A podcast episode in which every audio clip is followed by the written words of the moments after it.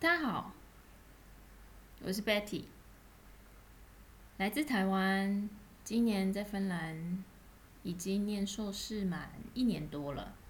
然后现在正在迎接我的第二年。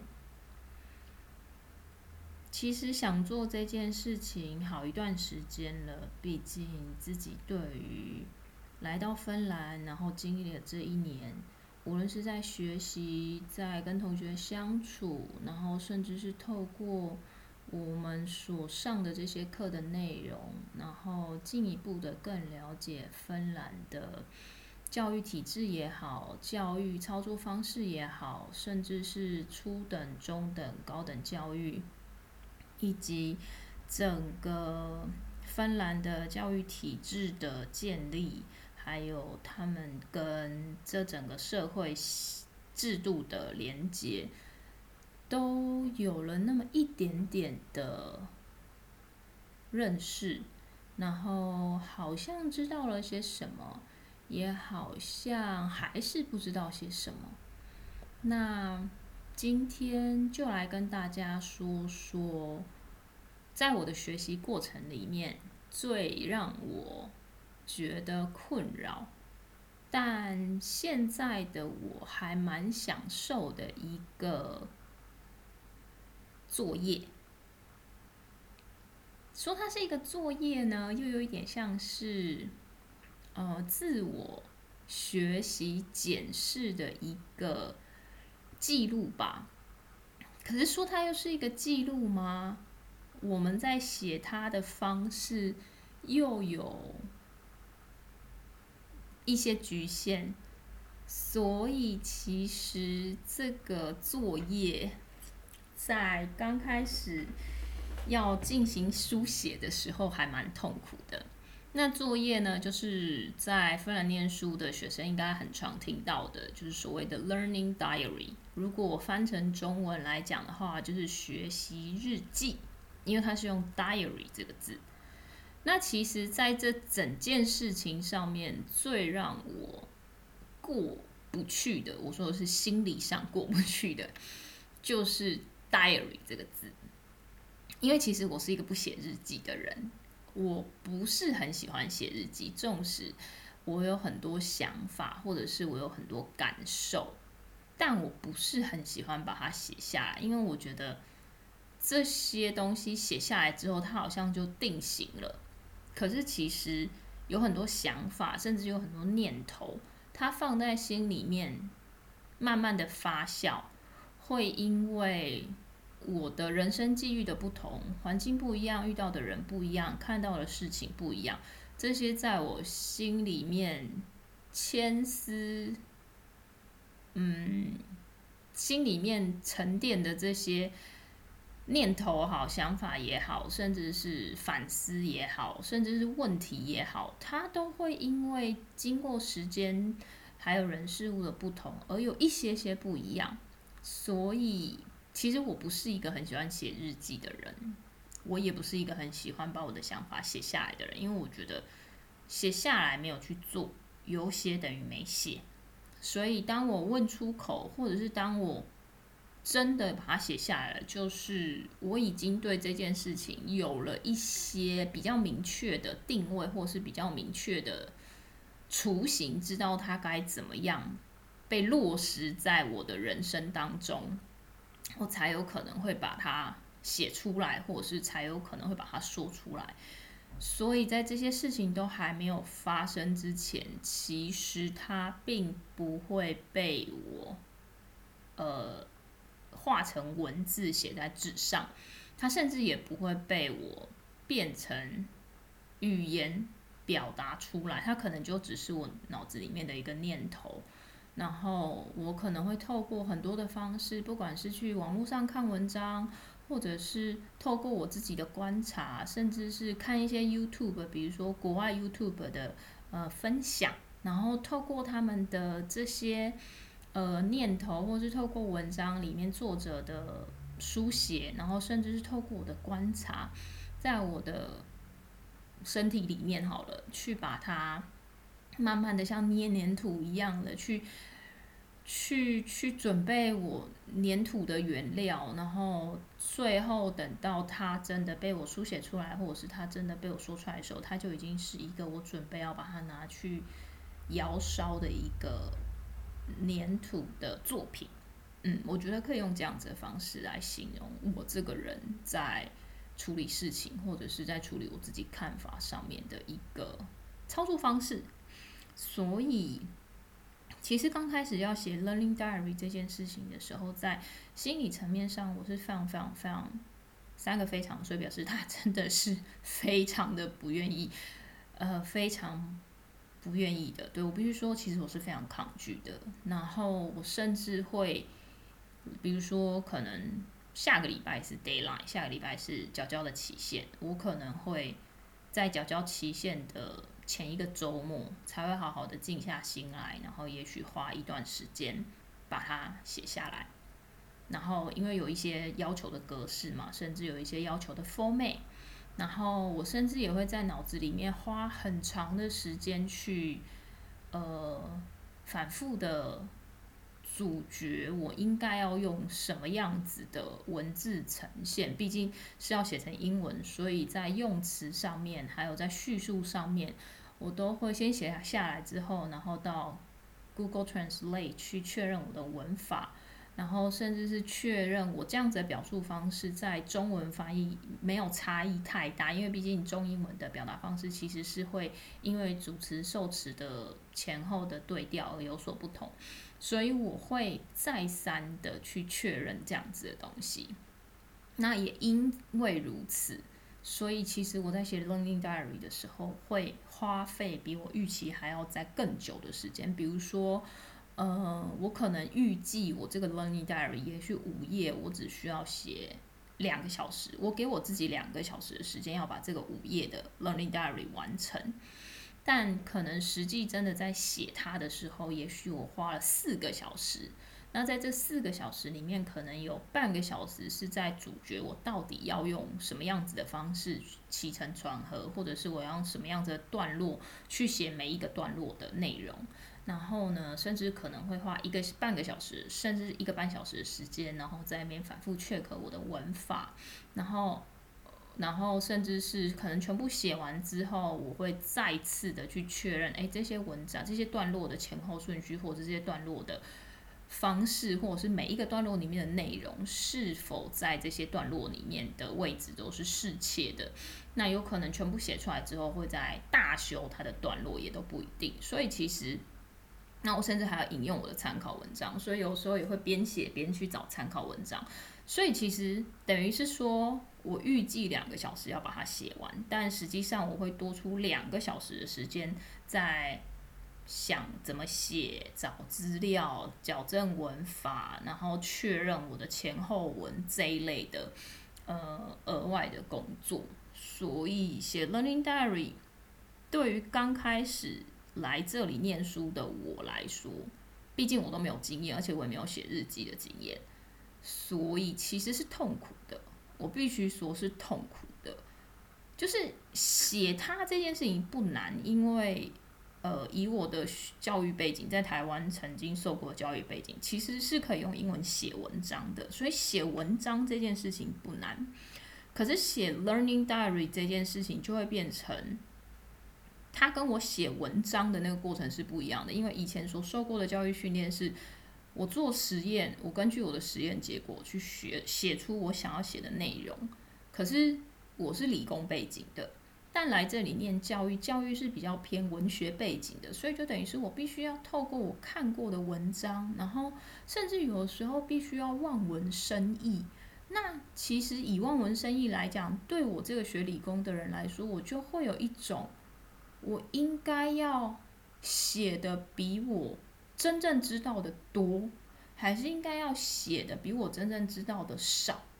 还是应该要写的跟我知道的一样多？因为，嗯，有时候写太多，有可能其实后面多出来的那个部分都是非常非常主观的念头、想法，甚至是感受。那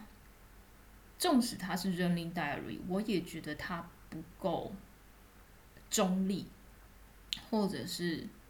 没有任何的证据去做支持，因为我们毕竟还是要放参考资料，去等于是说去替我们的这个感受，或是去替我们这个叙述做一个背书。所以，呃，虽然我们有这个自由可以去写我们的这些反刍过后的感受，但是这些感受还是需要有一些参考资料来算是辅助吧。所以。用 diary 这个字就会让我觉得非常非常非常的冲突，因为我会觉得 diary 就是一个纯粹抒发自己的想法、自己的念头。我甚至可以写很多完全天马行空的东西，不需要任何的参考资料。可是，在我们的这个 learning diary 里面，我们却必须要引用资料来佐证我的这些想法、念头、观点，并不是凭空而来的。嗯，而有趣的是，你就有趣的是，我在写的这个过程里面，你会发现有时候写出来的一些东西，哎，可能跟一九八零年代的哪一个作者他们曾经提出来的理论基础或者是观点是类似的。我的类似是在某一些叙述上面是类似的，可是毕竟他当初得到的这个结论的时空背景，或者是他当初得到的这个结论的。目的是不同的，可是他却有这样子的结论。那我在这边得到跟他一个相同的结论，是我透过我自己的时空背景，我透过我自己的文化背景，还有我自己的感受，得出了一个结论。所以以文字叙述来说，好像我们两个人的结论是一样的。当然，因为那个文字叙述是我从参考文件上面看到的。可是这个结论，这个叙述的背后，是不是拥有相同的情绪、相同的感受，以及相同的？呃，发展过程这件事情就很难去明确的知道，因为毕竟我也是透过那些作者所写出来的文章而去知道这些东西的。所以，嗯，你懂吗？那种感觉就很像是你有了一个这样子的感受，然后你必须要去看很多很多的文章来证明说，哎，对，你看我的这个感受不是我自己凭空而来，而是在。呃，某某在某一个年代，或者是在哪一篇文章上面的某一个人，其实他们也有观察到这样子的感受，他们也曾经感受过相同的现象，或者是他们也因为相同的，呃，他们也因为某一些情况而跟我产生了相同的感受，就是我必须要去找这个共感的这个部分，然后再来就是，虽然它是一个 learning diary。它是必须要缴交给我们的每一堂授课的老师，作为评估我们这一堂学习课是否有呃达到我们的这一堂课的教学目标的一个评比的基础。所以这是我们的学习作业。所以意思就是说我必须要写这一份日记。然后呢，这份日记我还要找到参考资料来证明。哎，你看我的感觉并不是我自己凭空而来的哦，这个感觉其实，在什么时候也有人跟我有相同的感受哦。然后呢，我可以提出问题，就为什么会有这样子的感受呢？难道是因为我们的什么文化背景不一样吗？或者是难道是因为什么什么？就我当然可以衍生出很多不同的呃观点、不同的问题，甚至是不同的结论。可是。我在这个过程当中，怎么样都要有一个参考资料来证明这个东西并不是呃没有依据的。然后最后这个东西要以既定的模式去撰写它，然后要附上我所参考的资料，然后最后这一份作业要交给我们的老师去看，然后看完之后老师要来评分，说：哎，我这一堂课的学习成绩我是很好。还是尚可，还是很糟。对，所以这是其实我，这是我在芬兰这整个教育过程里面最让我，嗯，刚开始最不能够接受的一个环节。尤其是，呃，写写了几次之后，因为有一些作业，其实老师会回教，呃，会。还给我们，然后上面会放上他的评语，所以有一些就是比较有 sense 的同学，有一些比较敏感度比较高的同学，其实他们就会在写这份作业的时候，他们会去思考，哎，今天老师上课的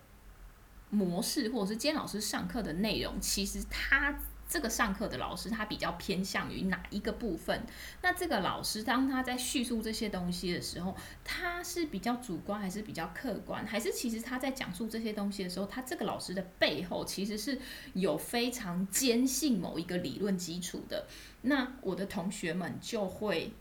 迎合老师去写出老师可以给他高分的学习日记，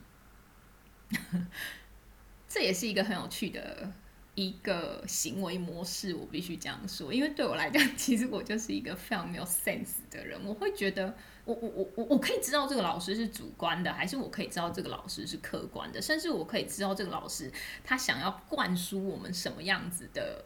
呃观点，或者是他想要表达什么样子的立场，在他的授课的过程当中，但我就是不会想要去写出。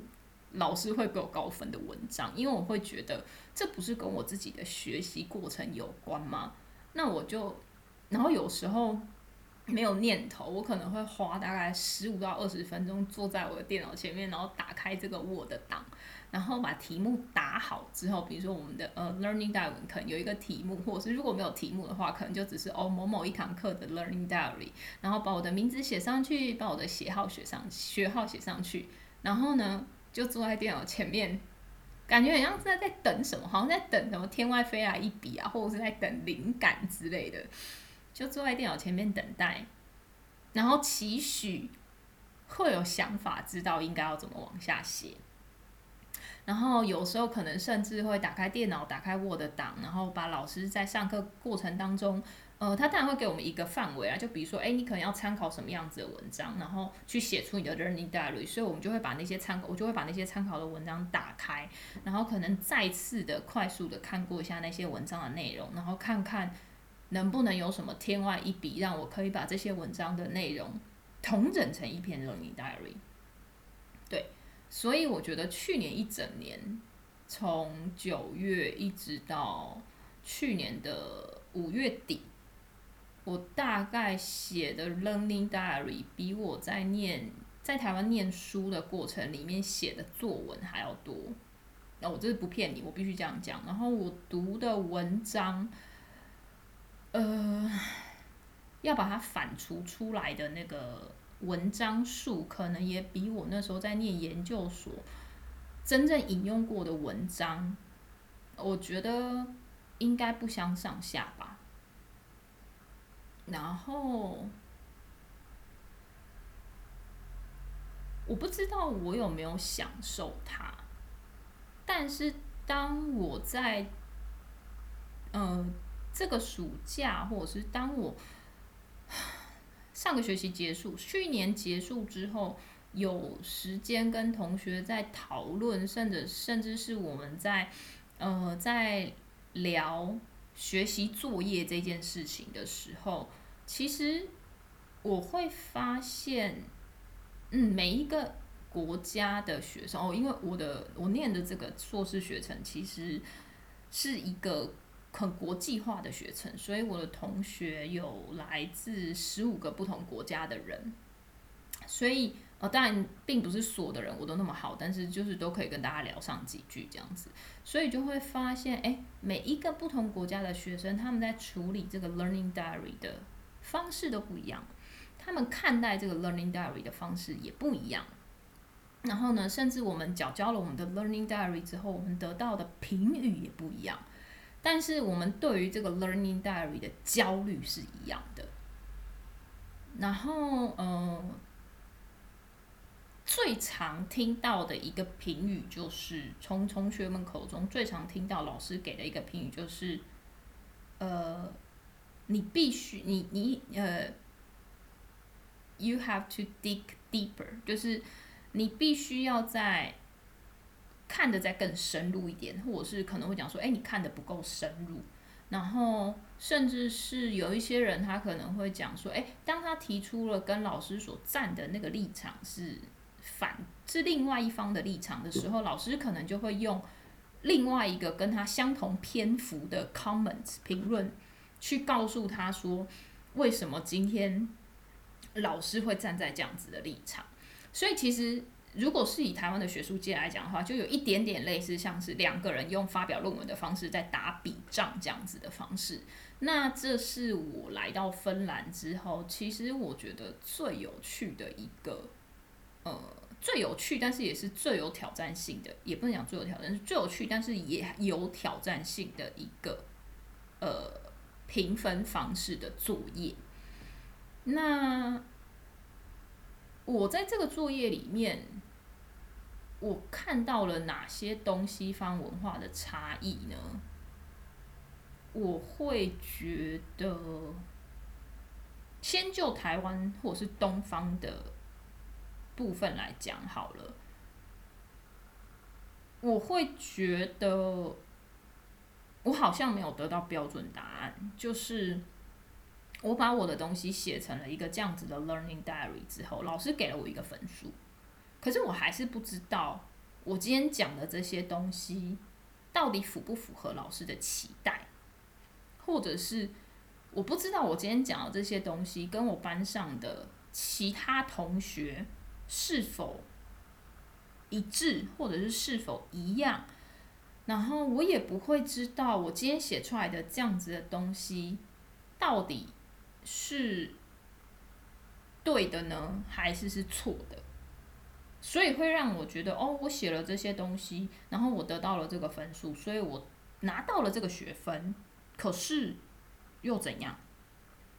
就是我跟我我我我的观点或者是我的感受，可能跟十几年前的某某某提出这个论点的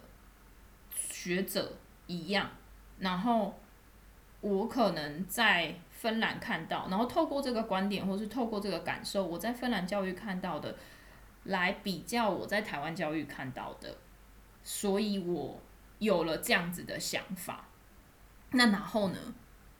然后会变成什么？我不知道。然后老师也没有告诉我这些东西是不是真的是我所看到的芬兰的教育体制。然后我用这样子的方式去比较他们是否是适切的，是否是可行的，我都没有得到这方面的答案。但我只是把我的 learning diary 提交出去，所以其实我会觉得，在这个部分对我来说，我自己的学习跟我自己的反刍，还有可能会帮助我建立看事情的角度。因为当我在做这些 learning diary 的时候，我必须要从我现在是一个在芬兰念书的学生的角度去写这个东西。然后同时又可以是一个，我是一个曾经在台湾参与过这样子教育制度的人，去看待台湾的这样子的东西。然后有的时候可能会就是纯粹是就一个学习者，或是就一个教育者，站在这个理论，站在这个论点，站在这个理论基础的观点去看待这整件事情。我可以有至少三个角度的面向去探讨同样的问题，可是我不会知道。当我从这三个不同的角度去探讨这件事情之后，我所提出来的观点，或者是我看到的现象，或者是我甚至有时候可能会提出一些可能的解决方案，这样子的东西是对的吗？是不对的吗？是可行的吗？我不会得到这个答案，我只会在这个过程里面。学习到如何提出观点，如何站在不同的角度看事情，这是我在这个 learning diary 里面可以学到的。但是，但是我不会学到，但是我我我，但是我没有办法把这些，但是在这个学习过程里面，老师并没有告诉我，哎，你应该要往哪一个方向走，或者是。哎，你这三个观点其实提出来的都不错，那你要不要试着把这样子的念头落实？或者是老师也不会跟你说，哎，其实你这三个观点提出来，在某些观点上面可能有一点点偏颇。其实芬兰的教育制度也许不是如你所说的那个样子，或者是他甚至也不会跟你说，哎，其实你理解这个学者的论点，可能理解的方式有一点点太超过。不会，老师都不会告诉我这些，老师就只。我就只会得到一个分数，然后我就只会 submit 我的 learning diary。那可能我得到的频率可能会是说，哎，呃，我得到的频率是什么？我得到频率可能会讲说，哦，你这是一篇非常全面的呃 learning diary，然后或者是可能会有人跟你讲说，哦，在这个观点，其实你提出了很多很有趣的呃问题。那这些东西呢，也许是我们身为教育者日后应该要去思考的，就是。就是你会得，就是我会，我我我的我的 article 可能会得到一些类似像这样子的东西，然后或者是呃，我曾经写过一篇分数最低的 article，后来可以重写的是，可能他在讲说，哎，你今天比较的立论点好像有一点。错误了，不是我们当初希望你去比较的那个利润点，你是不是应该要再提出更多的佐证资料，或者是你应该要再去看更多的参考资料？这样子，就是你好像就好，就说我好像有点写歪了这样子，对，就走这样。然后这一个是我今天就是其实没有什么结论呐，但我就只是想要讲说，这是如果你问我，我在这里得到的东西。文化的差异，我会想要先从 Learning Diary 来讲起，是因为我觉得它是一个完全有别于我曾经在台湾所受过的这些教育制度，呃的过程当中很不一样的一个方式。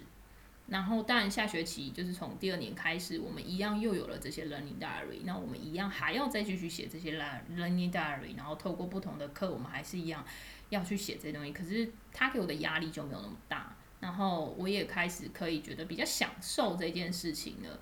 只是